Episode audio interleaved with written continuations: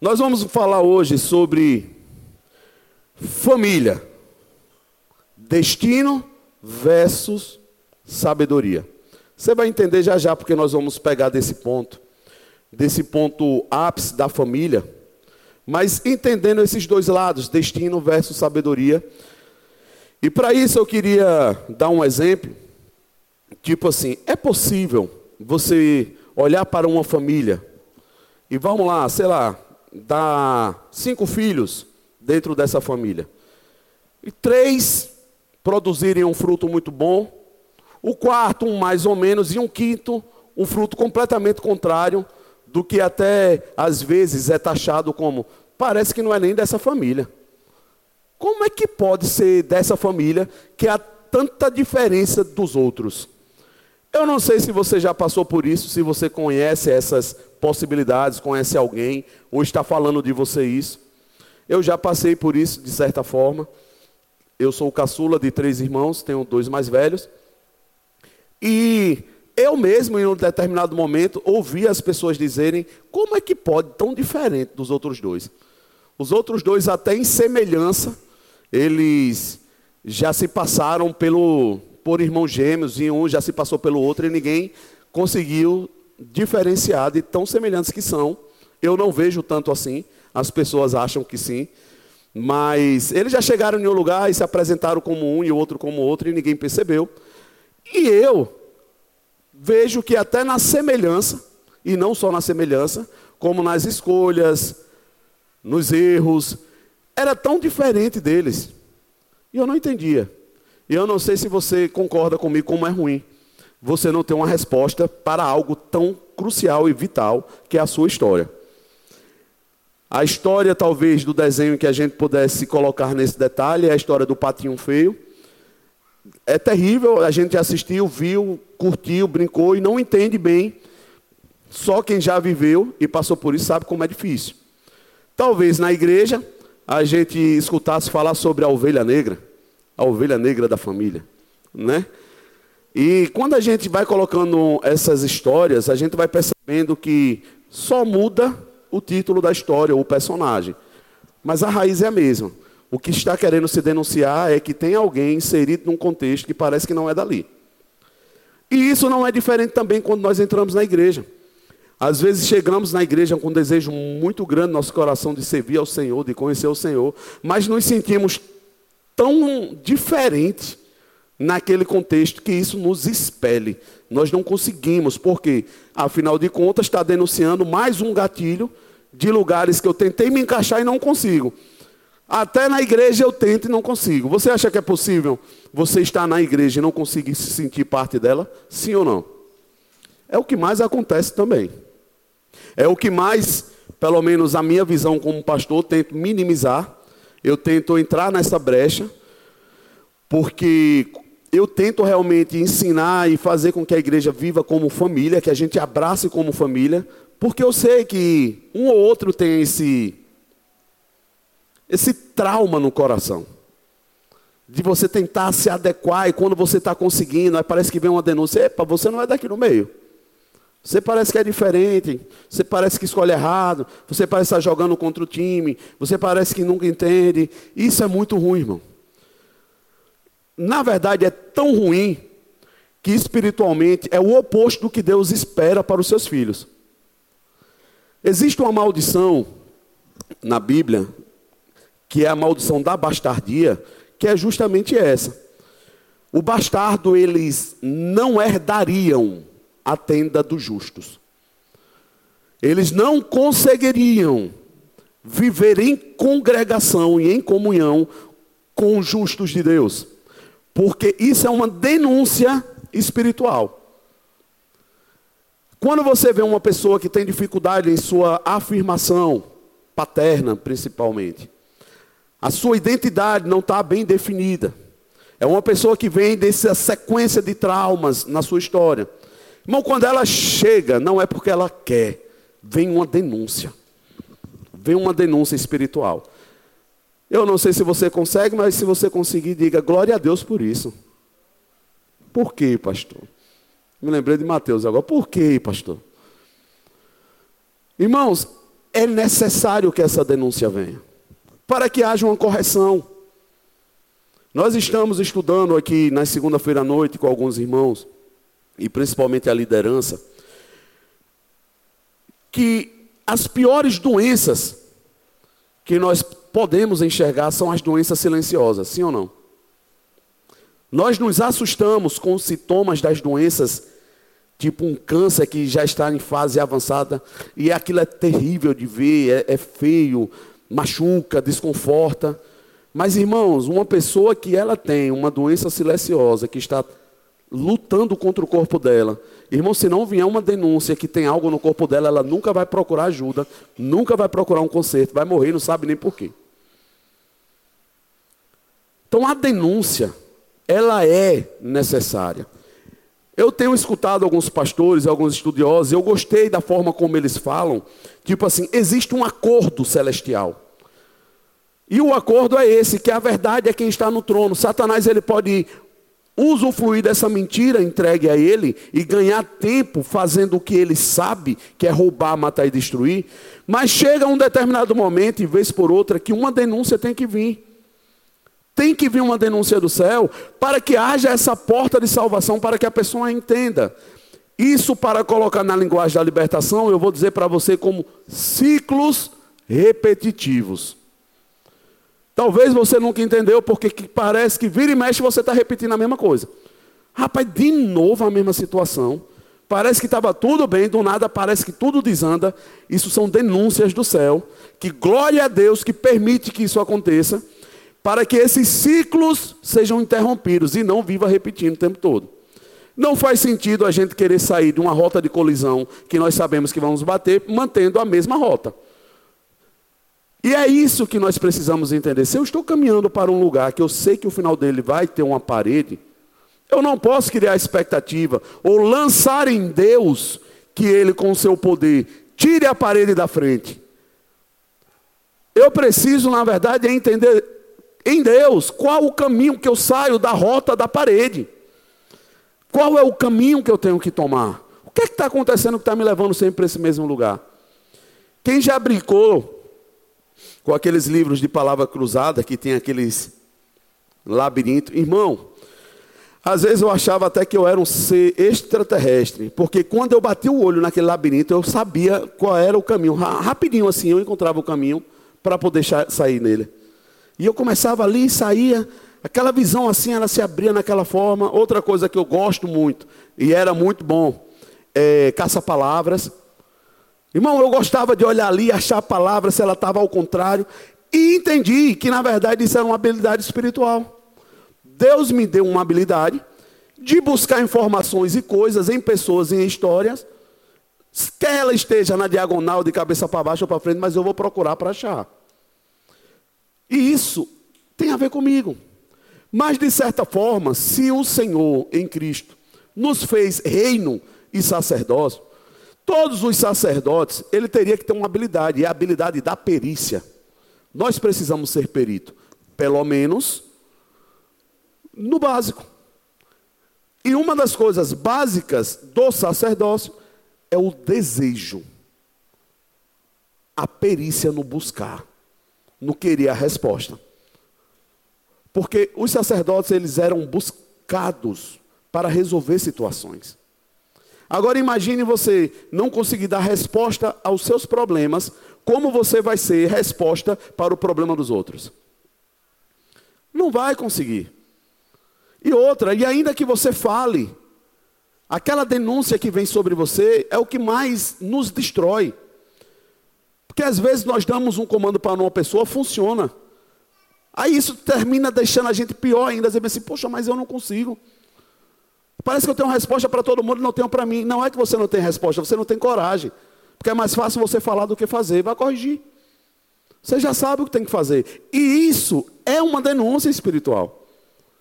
Que nós dizemos, não conseguimos, ninguém fala por mim. Se você tem um conselho na boca, e funciona para os outros, o que não está fazendo em você funcionar porque você não está seguindo o conselho. Você apenas conhece o conselho. E pensando em um monte de coisas que eu estou te falando sobre isso, quando nós pegamos uma terra, campo grande, poderíamos chamar de chácara, sítio, fazenda, enfim, vamos falar uma fazenda grande. Irmãos, é impressionante como, apesar dela ser parte de, de um todo, é tudo o mesmo terreno. Quando você vai analisar área por área, na verdade, acho que tem até um nome que diz, está envolto desse negócio aí de mapeamento também. Vamos usar o mapeamento que a gente usa muito. Mas você vai mapear a área.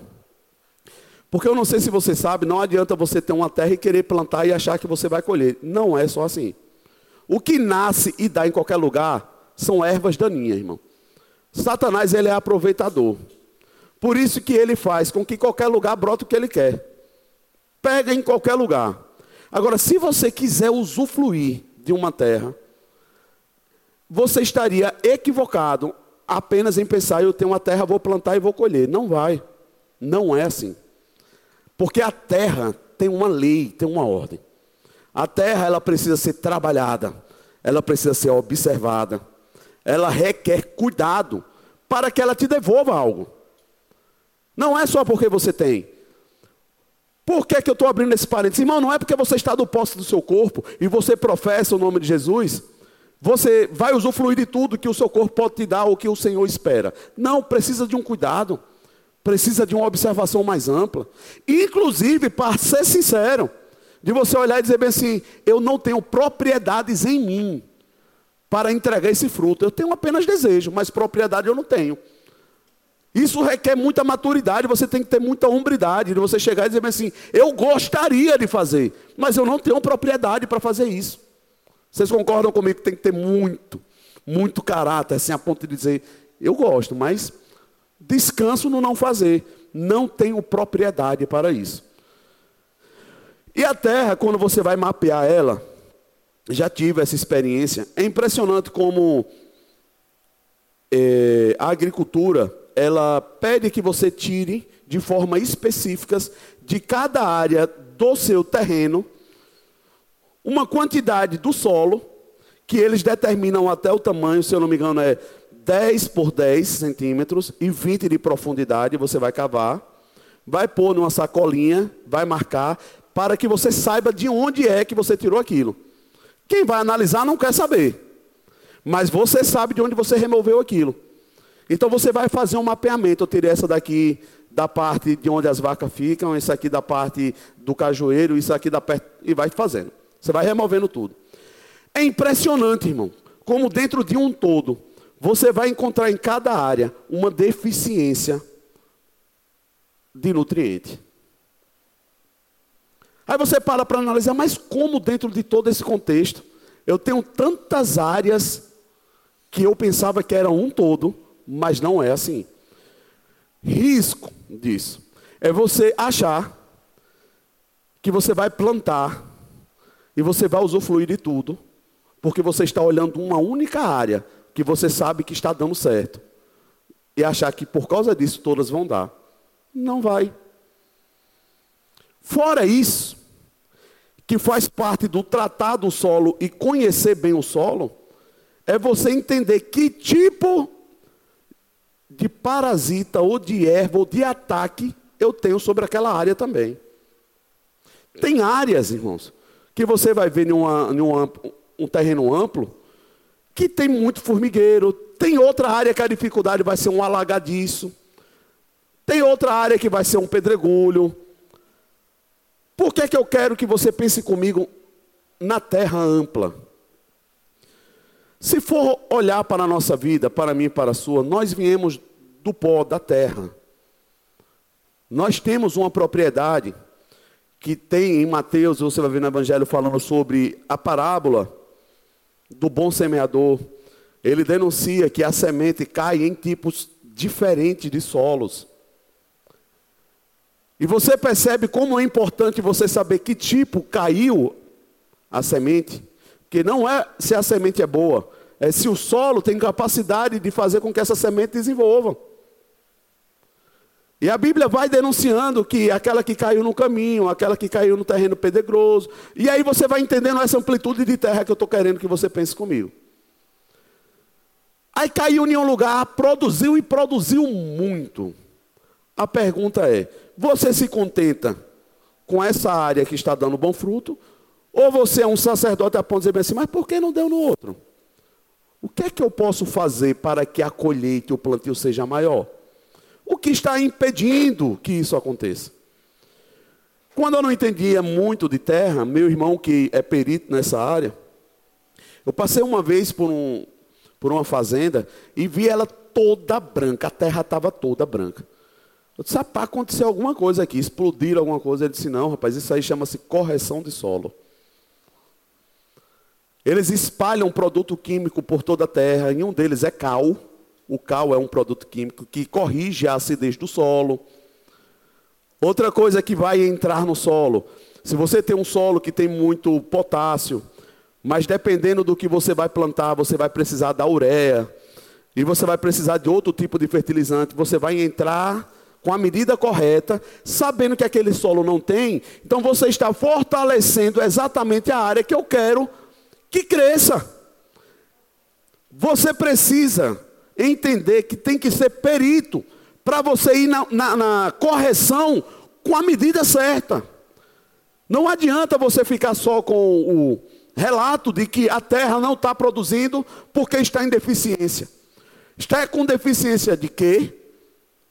E como eu posso ser preciso nisso para que eu possa usufruir disso? Essa é a minha e a sua vida, irmão. Nós somos feitos por Deus para dar bons frutos. Por que não damos? Ou porque só damos em algumas áreas? Por que meus frutos não duram? O que é que acontece? Por que eu sou tão atacado? Então não adianta em um plantio você não criar a expectativa de que vai vir um contra-ataque. Vai vir lagarta, vai vir formiga, vai vir tudo. Por quê? Porque você mexeu na terra, você favoreceu a terra para tudo. E Satanás, como é oportunista, ele vai aproveitar também. Pelo menos vai tentar. Quem vai decidir se ele entra ou não é você. Mas você precisa estar preparado para um contra-ataque. Eu já plantei, irmão, e é, eu digo para você, já falei aqui, eu acho que em outras vezes esse exemplo. Nós investimos, fizemos um plantio, Corrigimos o solo, entendemos o que precisava, fizemos a medida, mas não estávamos preparados para o ataque sufocante da Eva daninha que tinha no lugar, irmão. E aqui é que entra um detalhe. A Bíblia fala que quando você aceita Jesus, a casa fica limpa. Mas ela precisa ser vigiada. Porque aquele demônio que saiu, ele vai tentar voltar com mais sete. Então entenda, se estava difícil, a resistência que você vai fazer para não permitir que ele volte é muito mais forte do que você estava fazendo antes, do que a decisão que você tomou para tirar ele. Você precisa estar mais atento, porque ele vai tentar voltar com sete. E aqui, meu irmão, na terra, para quem já viveu essa experiência, é fácil de entender. Quando você corta a terra, no terreno tinha pasto. Era uma fazenda de, de gado, alimento de gado. Então ela era toda de pasto. Quando nós cortamos o pasto e plantamos, não foi dez dias, irmão, que apareceu de pasto vindo debaixo da terra, com a velocidade, com a força, porque o terreno estava duro. Na hora que nós cortamos ele, favorecemos para quem já estava no ambiente vir com mais força. Eu precisava impor sobre ele a condição de não querer. Se você não vem, porque eu não quero que você nasça mais. Eu quero que nasça o que eu estou plantando agora. E isso precisava de um empenho que nós perdemos. E perdemos por questão de semana. Quando nós olhamos, tinha sufocado toda a semente. Vocês estão comigo? Quem está entendendo, diga amém. Se você não entender isso, irmão, no seu coração, com a semente que é lançada, com a palavra que é enxertada, o cuidado que você tem que ter para que ela ache espaço, que ela seja guardada, como o provérbio fala, a tua palavra. Na verdade, o salmista dizendo: guardei em meu coração para não pecar. É você quem guarda, é você quem vigia. A semente está sendo lançada. Vai vir uma denúncia sobre a terra. E aí nós vamos saber se essa semente vai produzir ou não. E nós não podemos nos contentar com essa questão de eu escuto a palavra e minha vida não muda. Eu vou para a igreja e minha vida não muda. Eu faço isso e minha vida não muda. Isso não pode continuar. Não deve continuar. Nós precisamos aceitar Que isso não tem nada a ver com Deus, é a minha responsabilidade que não está andando em correspondência com a palavra e a expectativa de Deus. Eu preciso corrigir, eu preciso guardar, eu preciso administrar aquilo que eu recebo, aquilo que eu sou, como um bom solo que Deus tem expectativa em que produza frutos. Abra comigo em 2 Crônicas, eu já quero pedir desculpa a vocês pelo projetor, mas o Senhor há de nos dar vitória sobre essa causa. 2 Crônicas, no capítulo 7, o verso 14, a palavra fala: E se o meu povo, que se chama pelo meu nome, se humilhar e orar, e buscar a minha face, e se converter dos seus maus caminhos, então eu ouvirei dos céus e perdoarei os seus pecados e sararei a sua terra ou o planeta Terra. É muito interessante, irmão, que é a sua terra. Aquilo que diz respeito a você. E algo que eu acho muito interessante aqui é que tem uma lista de afazeres. Se eu me humilhar, se eu orar, se eu buscar, se eu converter, então, para que eu crie uma expectativa de que Deus vai sarar a minha terra, eu preciso cumprir uma lista de afazeres. E no final, irmão, entender algo maravilhoso. De onde vem a resposta? Dos céus. Porque ele deixou a terra sobre o meu comando, sobre o meu controle. Primeiro ponto que eu quero que você entenda, irmão. Emmanuel, Deus conosco, o Espírito Santo está conosco, está em nós. Amém. Mas, irmão, não cria essa, esse entendimento de que Deus está pegando na sua mão aqui para fazer o que você tem que fazer, não. Ele vai te responder do céu. E você faz aqui na terra. Se você precisar de Deus, Ele vai ser a resposta. Se você precisar do poder de Deus, Ele vai liberar o poder. Se você precisar da condução do Espírito Santo, Ele vai ser a condução. Mas você se humilha, você ora, você guarda, você cuida, você faz. Porque essa transferência de responsabilidade, ela pode ser muito percebida em uma oração, em um pedido de uma pessoa. Quando você vê, tem pessoas, irmão, que nas entrelinhas ela está pedindo ajuda, mas não é uma ajuda que ela está pedindo, ela está transferindo a responsabilidade dela para você. E se você segurar, acabou, você entrou em um problema. E às vezes isso não é por maldade, é pela forma cíclica que a pessoa aprendeu a viver. Ela só quer, na verdade, transferir problemas, ela nunca quer resolver. Ela nunca quer assumir a responsabilidade. E como cristão, nós precisamos assumir a nossa responsabilidade, porque o objetivo do Senhor é sarar a sua terra, não a minha. Quem tem casa própria aqui? A sua casa é sua ou é minha? Quer dividir comigo? Eu estou querendo uma casa. Quem quiser me dar, está tudo certo. Nessas horas ninguém quer dar. Mas é sua. A terra que o Senhor quer sarar é a sua. A vida que o Senhor quer transformar é a sua. A vida que Ele quer prosperar é a sua. O problema que precisa ser resolvido é o de quem? Irmão, se é a sua terra que está denunciando que não está frutificando, é a sua terra que tem que ser corrigida. É sua responsabilidade. Como você pinta a sua casa, como você administra bem os seus bens. Você precisa entender que antes de qualquer outra coisa, você é um solo de Deus que precisa ser bem administrado e cuidado. Mas com muito zelo, irmão. Maior do que qualquer outro. Quem estiver entendendo, diga amém. Eclesiastes, no capítulo 12, o verso 7, fala: E o pó volte à terra, como o era, e o espírito volte a Deus, que o deu. Veja que são coisas distintas o tempo todo, ele está mostrando que são coisas distintas. Eu posso ter em meu espírito alegria, convicção, mas eu estou de posse de uma terra que precisa de cuidado, e essa terra é o meu corpo. Eu preciso cuidar. Ah, pastor, mas isso não é carnal? Querer isso não é vaidade? Irmão, o que vai determinar ou vai diferenciar se é ou não é a motivação do coração, é em que limite você está andando, o propósito. É aí que vai determinar o que é ou não. Não sou eu que vou dizer. Que talvez para você algo pode ser vaidade e para mim não ser. Mas tem coisas que a Bíblia vai deixar muito claro que é ou não. Você pode pensar diferente de mim, mas se a Bíblia está dizendo que é, acabou, é. Não tem como mudar. A Bíblia vai falar que o exercício para pouco é proveitoso, sim ou não? Sim ou não? Mas pouco é necessário ou não? Fica um pouco doente para você ver se faz diferença ou não. Um pouco doente, irmão, deixa muita gente em casa. Não precisa nem ser muito doente. E por que um pouco de exercício também tem que ser desprezado e não é olhado como deve ser? Qual a diferença da lei do descanso? Que vai determinar se é descanso ou se é preguiça. É só você inverter a lei. Seis dias você trabalha, descansa um. A lei do descanso. Agora, descanse seis e trabalhe um.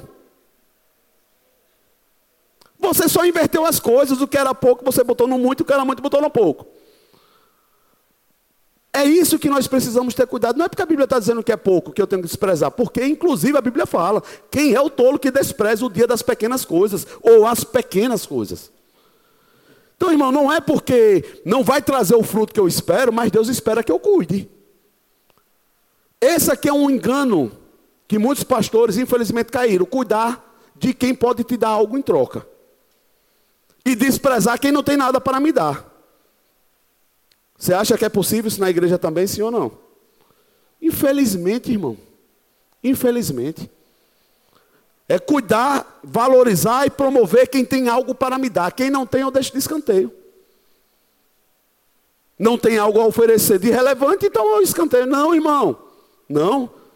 Nós somos um corpo que flui de diversas formas, que tem vários dons aqui, e o desejo da manancial, se você não sabia, é que os cinco ofícios fluam dentro desse lugar.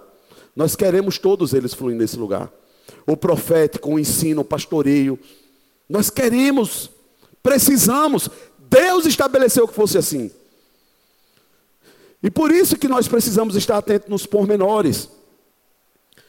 Quando eu falei lá no título, família, destino versus sabedoria, para você entender por que, que eu quis mergulhar nisso, a família que você e eu nascemos, destino. A família que eu e você constituímos, sabedoria. Pelo menos deveria ser. Sabe por quê, irmão? Porque você não teve, e nem eu, como escolher onde nós nascemos. Sim ou não? Ou você escolheu? Não teve. Destino. Agora, aquilo que eu vou construir deveria ter passado pelo crivo da sabedoria. Porque eu estou escolhendo, eu estou desenvolvendo, eu estou projetando. Não está sendo imposto, não está sendo colocado de uma forma que eu não sei o que eu estou fazendo, eu estou escolhendo. Requer o quê? Diga comigo, sabedoria. E se requer sabedoria, você concorda que é algo que eu preciso observar bem antes de fazer? Precisa, irmão. Precisa. Por que, que muitos casamentos dão trabalho? No início, principalmente. Porque escolheu apenas pela paixão ardente que estava queimando. Mas não teve sabedoria para lidar com o que realmente eu estou me aliançando, não apenas para o momento da paixão, mas para o destino que eu estou traçando a partir de agora. O que é que nós estamos juntando verdadeiramente que vai nos levar até o fim? Precisa de sabedoria, não barganha sabedoria. É a, a, a, história da inteligência e a sabedoria também, que eu gosto muito desse ditado.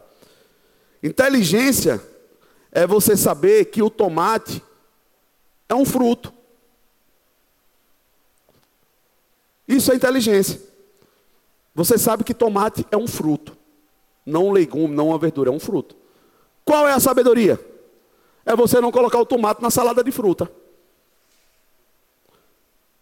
Você desenvolve essa sabedoria. Você vai desenvolvendo a partir das escolhas, do conhecimento, do entendimento. Você vai produzindo um caminho poderoso em Deus. Sem desprezar uma coisa, sem hipervalorizar outra, caminhando. Então, o destino é uma coisa, a sabedoria que Deus nos confia e Ele espera que nós venhamos a usar, precisa ser bem observada para cuidar e escolher correto. Senão nós vamos nos destruir. Nós vamos fazer escolhas, irmãos, terríveis. Eu não sei se você sabe, mas pessoas que têm tolerância a glúten, elas não foram em uma fila dizer que não gostava de comida com glúten. Elas apenas desenvolveram intolerância. Mas na maioria delas a luta é porque elas gostam do que tem glúten. E vão ter que administrar bem isso. Quem desenvolveu diabetes é porque não gosta do que tem açúcar? Muito pelo contrário, irmão. Mas só porque descobriu não vai precisar fazer força? Ah, já descobri. Não. Agora é que, como diz, acho que era uma novela, agora é que são elas. Agora é que você sabe, agora é que você precisa fazer. Agora é que você precisa lutar. Se não, irmão, nós vamos ficar rodando, vamos chegar na solução, não vamos corrigir, não vamos nunca usufruir. E depois ali vamos dizer, Deus não quer fazer algo na minha vida. Se eu perguntar para você, naturalmente, se eu colocar dois copos, um de suco e um de veneno, o que é que você escolheria beber? Me ajude, gente. Mas por que insistimos em beber o que nos destrói? Insistimos em fazer o que nos destrói? Parece que denuncia que estamos fazendo isso de uma forma que não estamos enxergando, entendendo ou tendo sabedoria. Outra pergunta. Se você tiver, não sei se tem, mas se você tiver direito de escolher sobre o seu futuro, você vai escolher que ele seja de bênção ou de maldição? Parece tão claro, irmão. Mas escolhemos errado de novo. Escolhemos errado quando omitimos, escolhemos errado quando negamos, escolhemos errado quando escolhemos sabendo. Mas no final, quando você pergunta a pessoa, ela quer um destino bom, ela quer um futuro bom. E coloca isso na mão de qualquer outra pessoa, menos na responsabilidade dela. Até para Deus sobra. Porque não consegue assumir a responsabilidade do corrigir, do vigiar, do trabalhar a terra. Para quê? Então o Senhor sare a terra e nos entrega o fruto dela. E ficamos rodando em círculos. Quando é que você termina mudando a sua história? É quando Jesus entra na cena? Não. É quando Jesus entra na cena e se torna relevante na nossa caminhada.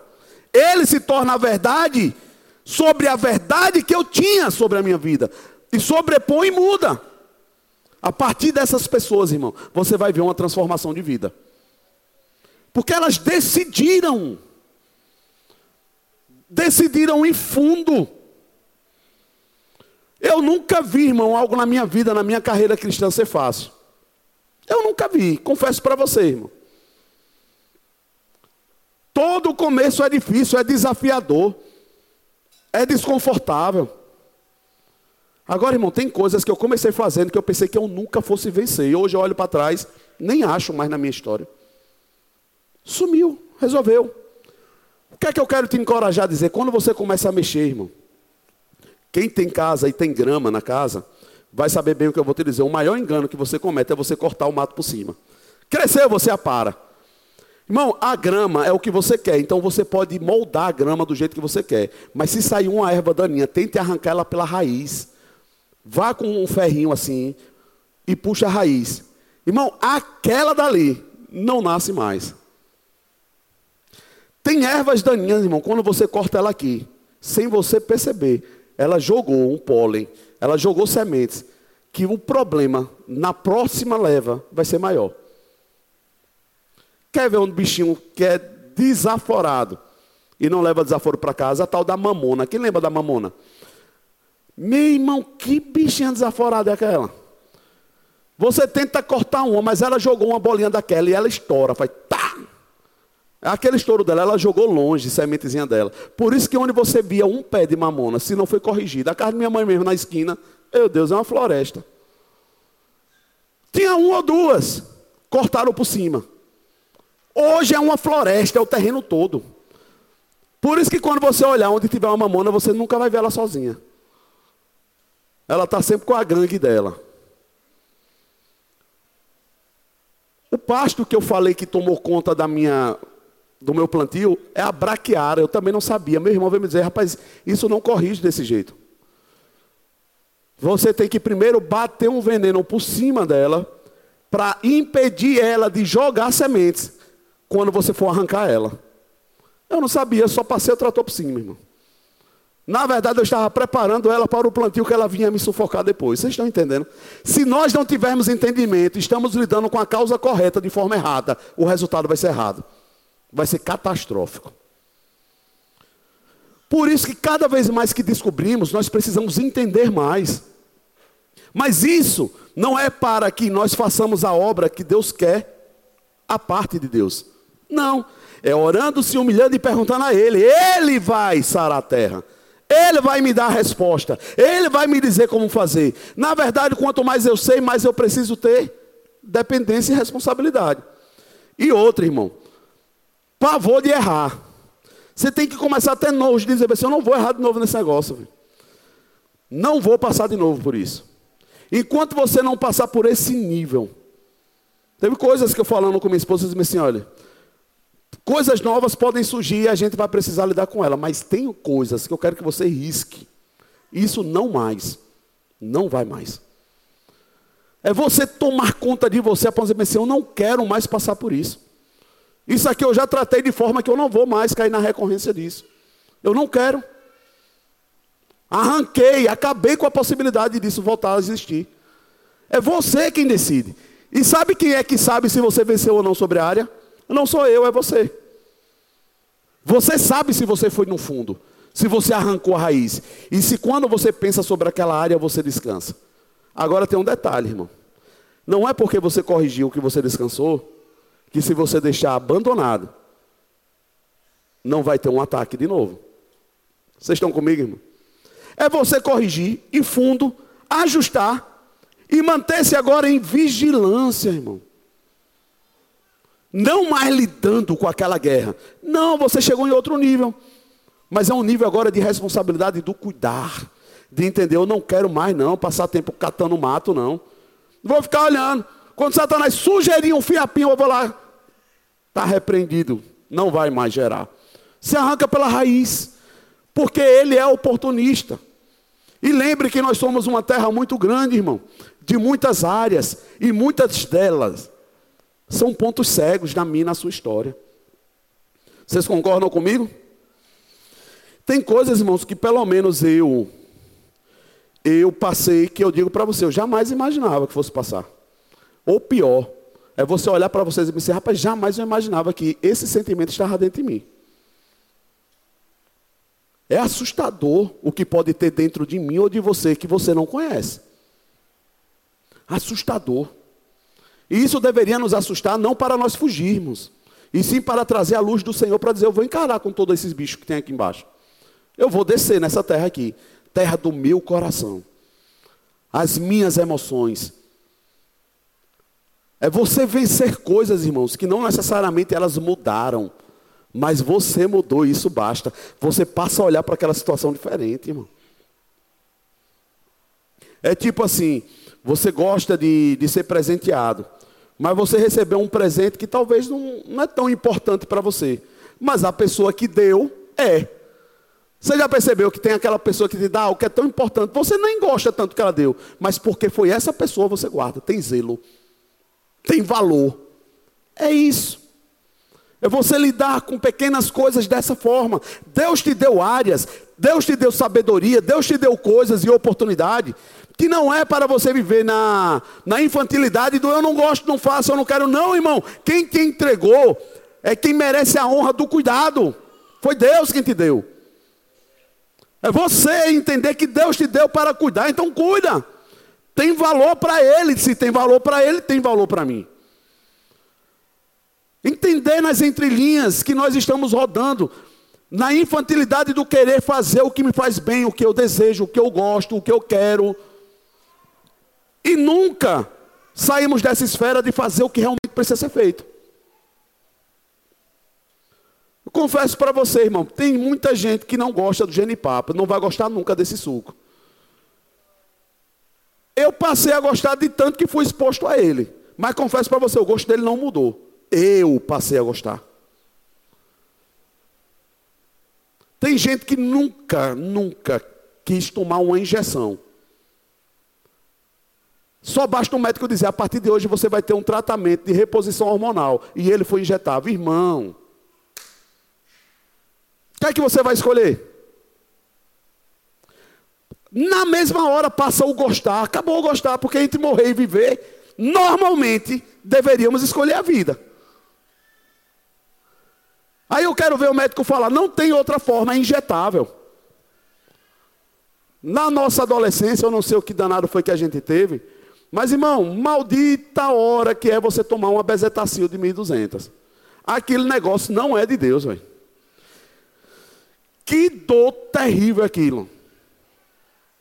Mas, meu irmão, eu digo um negócio para você. Você toma hoje, amanhã você está bom. A inflamação parece que vai embora na hora. Resolve. Então tem coisas que nós precisamos amadurecer e enxergar. Não vai mudar, gente. Vocês estão comigo? Não vai mudar o sabor, não vai mudar talvez a dor, não. Mas eu posso interagir com essas áreas de forma diferente, se eu entender o valor que elas estão atribuindo à minha vida. Eu posso. É possível. É isso que Deus espera. Essa igreja triunfalista que nós queremos ver, eu não consigo enxergar ela em canto nenhum na Bíblia, irmão. Porque todo mundo que amou essa obra poderosamente amou a Deus de tamanha forma, passaram por coisas que com certeza não escolheriam passar. Mas pelo que estava atribuído e por quem estava entregando a eles a obra, eles não negociaram e foram até o fim. Aí eu pergunto: quem não conhece a vida de um pastor, queria ser pastor? A maioria. Quando conhece um pouquinho do que o pastor vive, um profeta, Aí vai começando a dizer assim, rapaz, eu acho que não é bem esse o meu chamado. Porque vai exigir, e na maioria das vezes, tudo. E principalmente o tudo que começa a exigir não é tudo que você mais gosta e não queria abrir mão. A sua casa já não é mais sua. e glória a Deus por isso, irmão. Porque para você estar apto ao chamado, a primeira coisa que o Evangelho vai falar e vai mostrando os pré-requisitos é seja apto a receber pessoas. é muito bom, irmão, mas é desafiador. Sabe por quê, irmão? Porque o seu coração está pronto para receber, mas a sua casa às vezes não estava. Posso ouvir um amém? Você entende que eu posso estar tá bem resolvido aqui dentro, mas a minha estrutura está toda bagunçada por fora? Então, assim, não adianta eu analisar só um lado, enxergar só um lado, fortalecer um lado e esquecer o resto. Tudo tem que caminhar bem, aos poucos, corrigido, pelo menos sobre o controle da minha ótica, da sua ótica, para que haja um descanso.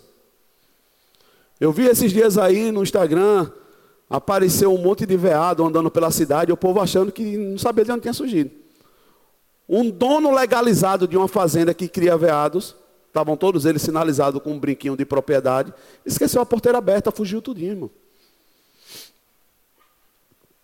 O cara é legalizado, o cara tem os seus bichinhos, tem tudo, mas pegou uma mutinha. Porque esqueceu a porteira aberta, perdeu, soltou tudo. Aí você vê, pô, o cara tem tudo legalizado, cuidou tudo direitinho, só porque esqueceu de fechar a porteira, só isso. Às vezes é só um pouquinho que a gente errou. Foi só um pouquinho que nós descuidamos, irmão. Aí nós queremos achar que Deus é injusto, porque só um pouquinho causou tudo isso. Cochila só um pouquinho dirigindo, para tu ver. Foi só uma cochiladazinha. Rapaz, tem erros que não permitem um cochilo. E por saber disso, você também pode descansar, irmão, porque a palavra fala que Deus não cochila. Ele não só não dorme, ele também nem pisca. Eu preciso ter essa certeza. Senhor, eu preciso do Senhor. Ele fazendo a área que você precisar e me confiar. Eu estarei com você para cuidar, para te responder, para te ajudar. Só não venha me dizer que você não sabia, ou que você não gostava, ou que não lhe avisaram. Você procura. Se você orar, se você buscar, se você se humilhar, então ouvirei do céu. te responderei e sararei a sua terra. Quem é que vai fazer isso, irmão? É você. Quando você quiser. Quando você achar que deve. Mas se os problemas que a maioria das pessoas dizem que é problema, eu não vejo as pessoas fazendo força para mudar, então não é problema, deve estar tá bom. Me ajude, diga amém. Não parece isso? Eu não lembro quem foi, acho que foi Grazi que falou esses dias. Que a pessoa disse que estava querendo emagrecer, fez isso, fez isso, mas está fazendo o que realmente para emagrecer? Ela é nutricionista, vai saber como é que resolve, né? Mas adianta você perguntar a uma pessoa, está fazendo o que para emagrecer? Não, não está indo para academia, está fazendo exercício? Não. Está fazendo a dieta? Não. Irmão, querer e não fazer nada. Não vai mudar, irmão. Querer ter uma vida livre e não se esforçar para isso, não vai mudar. Jesus não é amuleto, é caminho. Caminho para que nós possamos trilhar um caminho vitorioso. Mas eu preciso trilhar a partir de uma verdade que vem dele. Senão não funciona. Usar o nome de Jesus só porque é o nome de Jesus e tem todo o poder, funciona de qualquer jeito? Não, muito pelo contrário, às vezes dá um rebote que você não vai querer. Que é usar o nome de Jesus ilegalmente. De forma que vem uma denúncia do céu dizendo você, você conhece, mas não pode. Você não tem autoridade para falar. Posso ouvir um amém de vez em quando? A questão sobre bênção e maldição é apenas o quanto distanciamos da obediência ou não. É tênue. O que vai dizer se é bênção ou maldição é o quanto eu me distanciei da obediência e me abracei com a desobediência. Requer ou não requer cuidado? Sim. Porque nós começamos obedecendo, irmão. Nós queremos fazer certo.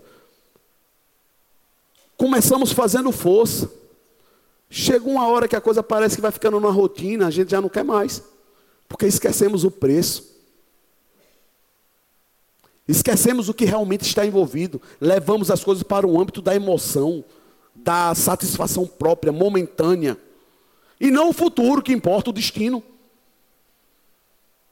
E se nós perdemos isso de vista, irmão, perdemos muita coisa, viu? Muita coisa. É que nem também posso usar a, a questão do, do corpo. Parabenizar até em público. Ele aqui teve dificuldade para começar, mas hoje ele está começando. Ele começou a fazer um caminho completamente contrário do que gostava, do que fazia, do que sabia. No final, pergunta a ele se é bom. Eu tenho certeza que ele vai te dizer que não é bom, mas está começando a fazer um efeito que ele está vendo o preço que é. Se ele quiser voltar ao anterior, é fácil, começa hoje mesmo. É só desobedecer a regra. Agora, irmão, junto com o prazer, às vezes vem um resultado negativo que nós não queremos. Está ali envolvido. Porque junto com a pizza, que é boa, o excesso dela vem o colesterol, vem a gordura indesejada. Ah, o problema é a pizza? Não, o problema é o que eu não faço antes. O problema é o zelo que eu não tenho antes. Aí eu quero me permitir só prazer, sem responsabilidade. Isso é uma vida de um crente infrutífero, que quer só o que é bom e não tem responsabilidade. Quer a bênção, mas não tem obediência. Essa é a diferença. Aí bota tudo em um pacote só e depois diz: ninguém me ajuda, Deus não quer, Deus não fala. Ô, irmão, como vai falar? Porque ele diz que tem uma regra para que ele fale, para que ele escute do céu. É quando eu quero ouvir, quando eu oro, quando eu me humilho, quando eu busco. Ele vai falar do céu a partir disso. Quando eu quero. Entenda hoje, se você só pegar isso, não é Deus que não está falando, é você que não quer ouvir. Deseje ouvir o Senhor. Deseje fazer o que Ele espera que você faça. Quando você menos esperar, vai vir uma voz do céu te dando a resposta que você quer. Mas deseje isso mais do que tudo. Como pré-requisito, irmão, de pelo menos viver o melhor da terra. Que terra? Do que o seu corpo pode te oferecer, do que a sua vida pode proporcionar. Agora vamos lá, vamos só aprofundar um pouquinho aqui para finalizar.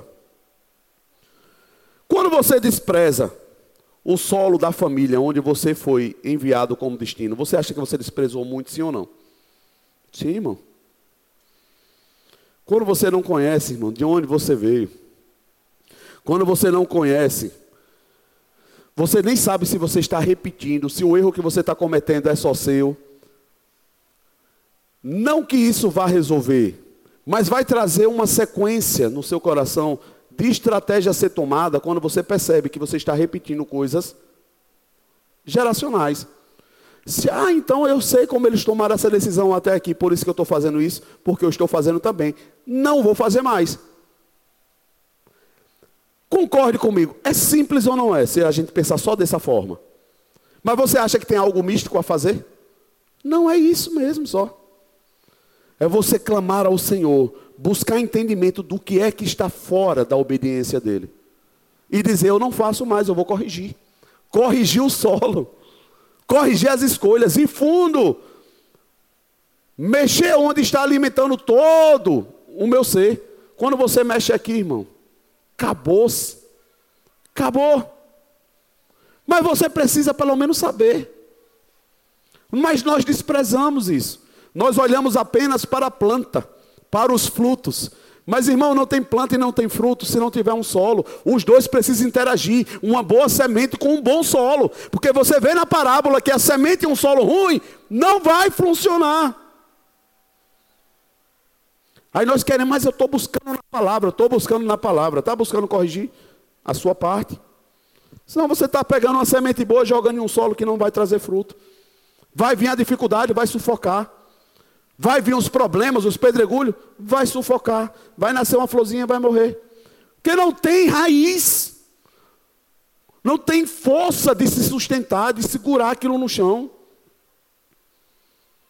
Por isso que nós precisamos saber que às vezes tem área da nossa vida que nós estamos querendo a resposta e o fruto. Ainda que a semente tenha sido lançada, foi lançada em um terreno que eu preciso reconhecer. Peraí, eu vou remover. Eu mesmo vou remover. Senhor, peraí. Vou acabar com esse negócio aqui. É melhor eu parar do que Satanás me envergonhar lá na frente. Eu vou mexer na terra. Eu vou tratar, eu vou corrigir. Senhor, agora eu estou disponível. Se o Senhor quiser plantar, agora dá para crescer. Vocês estão comigo, irmão? Agora é normal isso aqui. Deveria ser errado, mas é normal. Nós sabemos que estamos trilhando um caminho, às vezes, de destruição. E pagamos para ver se vai dar certo. Nós apostamos que vamos enganar o reino espiritual. Vamos passar enquanto os demônios estiverem dormindo. Irmão, é um engano, não vai funcionar. Vai dar errado. Não vai funcionar, acredite. Qual semente em qual solo? É isso que vai determinar. Isso determina o destino do que eu estou plantando. Qual semente? Em qual solo? Gênesis, no capítulo 2, do verso 7 e 8, a palavra fala: E formou o Senhor, Deus, o homem do pó da terra. Soprou em suas narinas o fôlego da vida, e o homem foi feito alma vivente.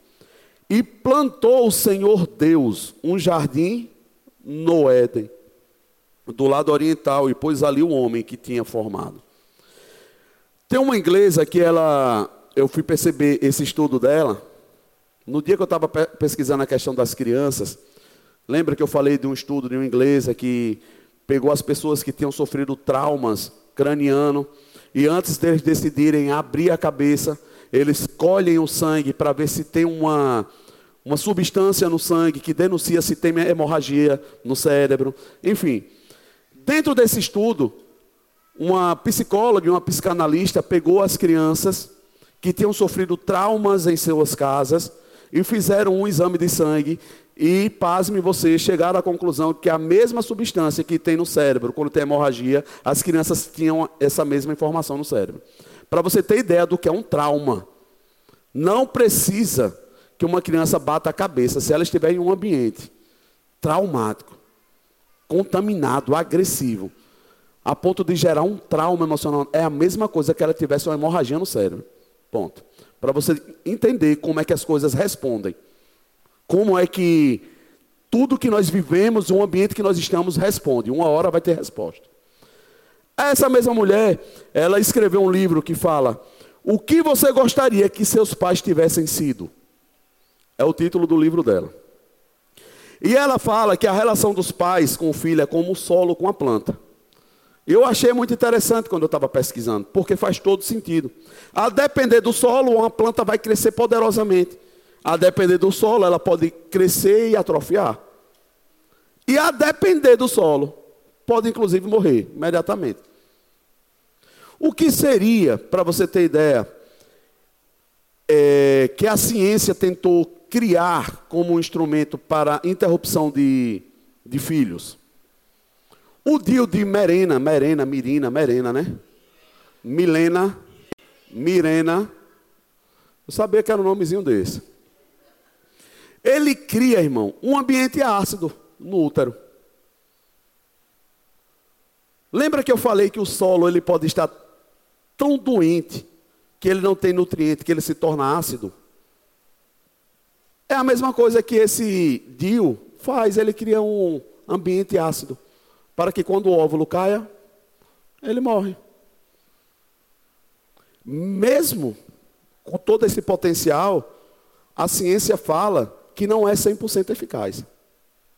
Porque você vê que quando Deus quer que nasça, meu irmão, tem certa semente que vai nascer até na parede. Você já viu aquele mamão, principalmente mamão, pé de mamão, é interessante, irmão, parece que ele sai dentro da parede, ele vem aí, ele acha um buraco e sai, procurando a luz. Tem os improváveis de Deus, irmão. Graças a Deus por isso. Mas não era para ser assim. Nós precisamos entender que um detalhe, a relação dos nossos pais não foi 100% funcional. Os nossos pais sofreram traumas. Traumas que sofreram dos nossos avós. E esse trauma foi passado para mim e para você de certa forma. Porque a terra é onde sustenta toda a informação. Se a informação tivesse aqui exposta, nós não precisaríamos buscar. A informação está em um ambiente que eu não enxergo, no solo, escondido. Por isso que está escondido e preciso entender o que está lá embaixo.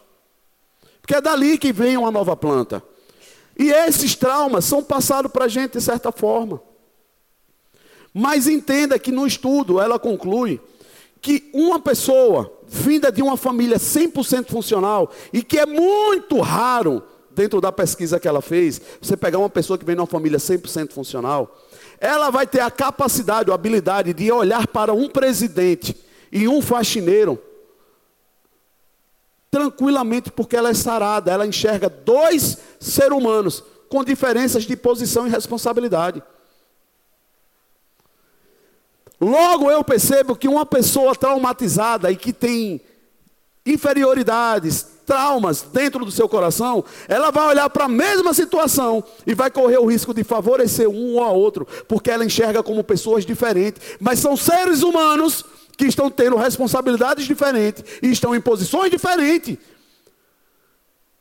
Isso deveria fazer com que eu e você nos alegrássemos para que nós possamos olhar para os nossos irmãos, independente do que façam ou do que podem me dar. São irmãos, são seres humanos, só estão fazendo em momentos diferentes da vida.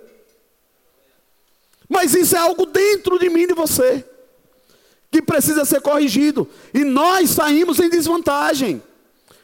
Ainda como pessoas que tenham vindo de famílias cristãs, nós vemos muitas coisas e muitas arestas ainda para ser corrigidas. Imagine quem não veio de um berço cristão.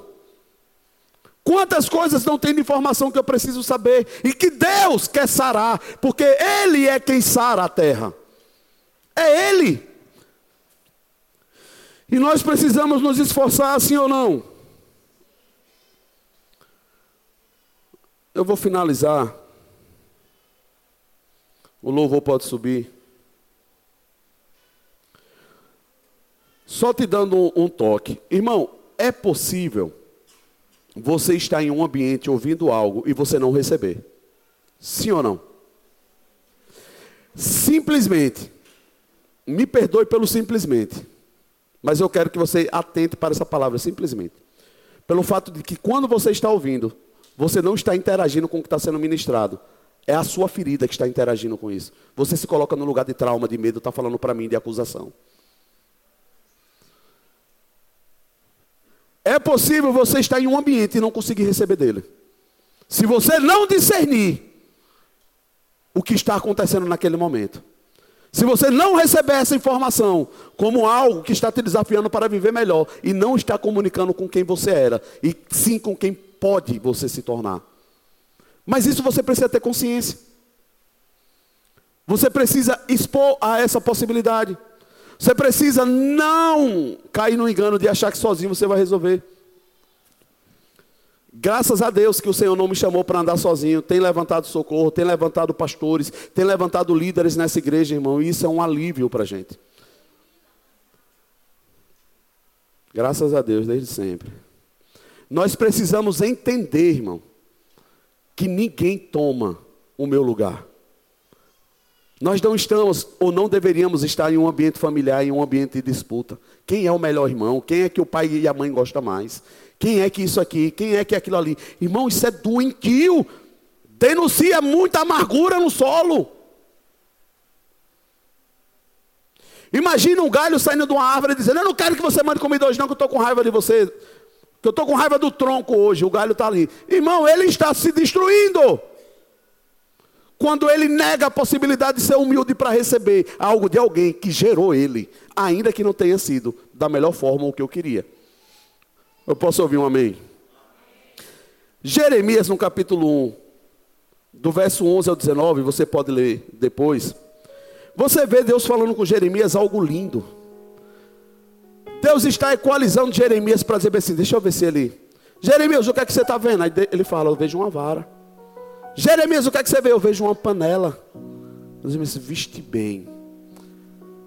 Eu parei nesse texto e parei e disse assim: nossa, tudo que Deus está me fazendo ver, na maioria das vezes, é para ver se eu interajo exatamente com o que eu estou vendo. Porque se Jeremias fugisse do que Deus estava mostrando para ele, não era só sobre imagens. Deus estava denunciando toda uma nação que seria julgada. E ele disse assim: se você não enxergar bem, e você não entender bem o que eu estou te falando, em vez de você ser bem sucedido, eu vou fazer você passar vergonha na frente dos seus inimigos. Posso ouvir um amém, irmão? Tem muita gente que diz: Eu quero ouvir Deus. Eu quero ver o que Deus quer mostrar. Irmão, se Jeremias só tivesse ficado com isso, de ver a vara e de ver a panela, ele teria se arrebentado todinho. Ele precisou ver, entender e dizer bem assim: Eu vou obedecer, Senhor. Vou obedecer, porque o cenário não era favorável, o negócio estava feio. Às vezes, o que Deus vai te fazer ver da sua família e às vezes o que ele vai te dizer para fazer não vai ser fácil, mas fugir não só vai destruir aqueles que não vão ouvir, você vai se destruir junto. Porque, irmão, se eu corto um galho, eu apenas cortei um galho, mas se eu corto um tronco, eu derrubo tudo. Cuidado com as suas raízes, cuidado, cuidado mesmo. Analisa direitinho, irmão. Não despreza ninguém. Não queira também moldar as pessoas segundo a sua crença, segundo a sua forma de pensar. Não, irmão. Apenas caminha com sabedoria no solo que precisa ser corrigido. Onde tinha vergonha, onde tem falta de perdão, onde tem necessidade, irmão, de reconhecimento da sua parte, faz isso. Agora faz sem esperar algo em troca. Faz isso sabendo que você está fazendo seguindo uma ordem de Deus, não esperando que a pessoa interaja com o que eu estou fazendo. Vocês estão comigo, irmão? Nós nos perdemos na ordem de Deus, porque nós queremos cumprir o que Deus está mandando fazer e querendo que a pessoa goste. Lembra da bezetacil? Meu irmão, vem do céu. Eu disse que aquele negócio não era de Deus, mas, rapaz, uma bezetacil salvou muita gente. Às vezes o que nós estamos precisando é uma pizza de 1.200 miligramas do Senhor, bem dada na bunda. Agora vai ser bom? Não mas o efeito vai. Já já o efeito começa a vir. Você diz, Nossa, como é poderoso poder desfrutar de uma família. Como é poderoso você se sentar com pessoas e ser verdadeiro e você não sentar com uma máscara. Como é poderoso você estar em um ambiente e você sentir que está e não estar só fazendo o papel de de trouxa às vezes. Como é poderoso também você dizer eu não vou porque não me cabe mais e não se submeter a eu tenho que ir, porque o que vão pensar. Posso ouvir um amém? Irmão, é poderoso, vocês não têm noção, vocês precisam provar desse sabor. De é você dizer assim, hoje eu tomo conta da minha terra. Isso não me cabe mais. Ah, mas o que fulano, se não sei, irmão. Eu sei o trabalho que deu para eu corrigir. Eu sei o preço que eu paguei para poder chegar até nisso. Então eu não estou preocupado o que é que vão pensar. Eu não vou deixar mais me contaminar, porque quem vai ter que limpar e corrigir depois sou eu. Só quem entendeu diz amém.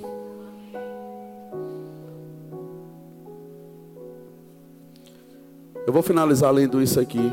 Uma pessoa que tem uma vida na plataforma de conselheiro, segundo a palavra de Deus, deve e pode ajudar as pessoas a enfrentar aquilo que precisa ser corrigido. Mas tem um paralelo muito grande, pastor. Você precisa entender que você deve direcionar, ajudar, mas jamais lutar por ela. Quem luta as guerras da pessoa é a pessoa. Quem bota a mão nos problemas é a pessoa. Quem tem que fazer é a pessoa.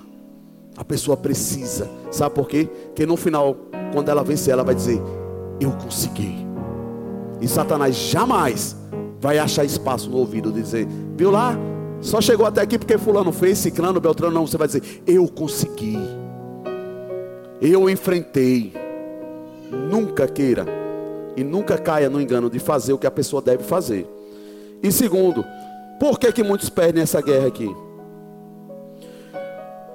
Nós precisamos querer ajudar os outros em nome do amor, sim ou não? É em nome do amor, o amor que nós recebemos e que nos alcançou. Porém, isso só funciona se o amor for verdadeiro em mim. A maior guerra perdida é essa: as pessoas não querem corrigir em amor primeiro a si mesmo, aí querem ser ajuda para os outros. Irmão, não receba. Eu vou te denunciar daqui. Não receba ajuda de quem você olha para a pessoa e você não vê amor. Você não vê isso na vida dela. Não receba. Você precisa, você precisa entender que a pessoa tem que ter amor para poder te estender amor.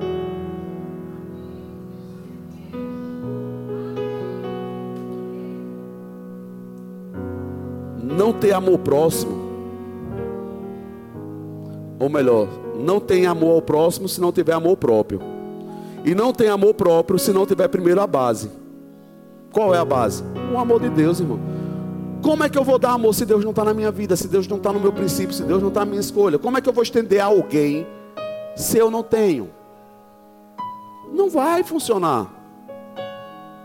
Então, antes de você querer ajudar alguém, quer fazer muito pela obra do Senhor, ame-se, a ponto de querer corrigir de fundo. E, irmão, quando você encontrar os primeiros frutos da sua vida brotando, pode ter certeza que você não vai fazer força. Deus vai dizer: Ó, oh, tem comida. Tem pessoas que estão tá carregada de fruto que você precisa e vai começar a mandar para você. As pessoas vão chegar para você, irmão. É sobre isso. Não é sobre muito fazer. É sobre caminhar para se tornar um solo onde Deus pode dizer: agora eu vou lançar uma semente sobre a vida de Magno sobre a vida de Isabel, da pastora Eva. Porque agora essa semente, na hora que cair, ela vai fazer. Cresce rápido. Que o solo está corrigido. Ele está atento. Não vai ser mais roubado. De verdade. Para eu liberar o louvor. A pastora pode até subir. Quantos concordam que já perderam muita oportunidade? Que Deus deu. Quantos concordam? muitas.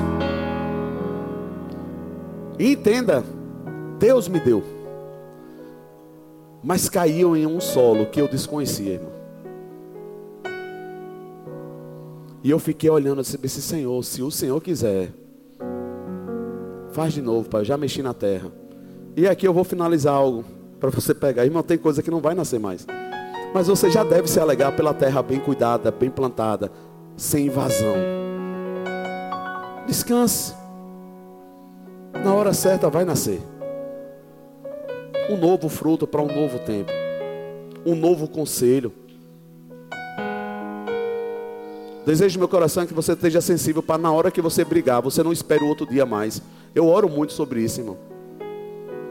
Para quando você brigar, na mesma hora você já entenda. Caramba, eu errei. Você começa a perceber cada vez mais rápido, para que você depois se antecipe, para não precisar brigar. Antes de brigar, você diz, olha, eu ia brigar, mas já não briguei, ô glória.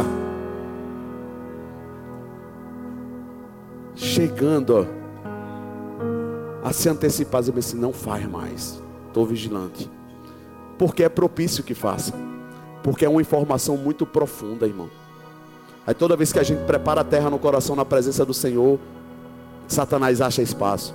A terra está mexida, está favorável, a gente tem uma descansada, aí ele vem. Por isso que nós somos roubados. Mas isso precisa acabar, sim ou não? Se você recebeu alguma coisa, eu queria que vocês colocassem em pé.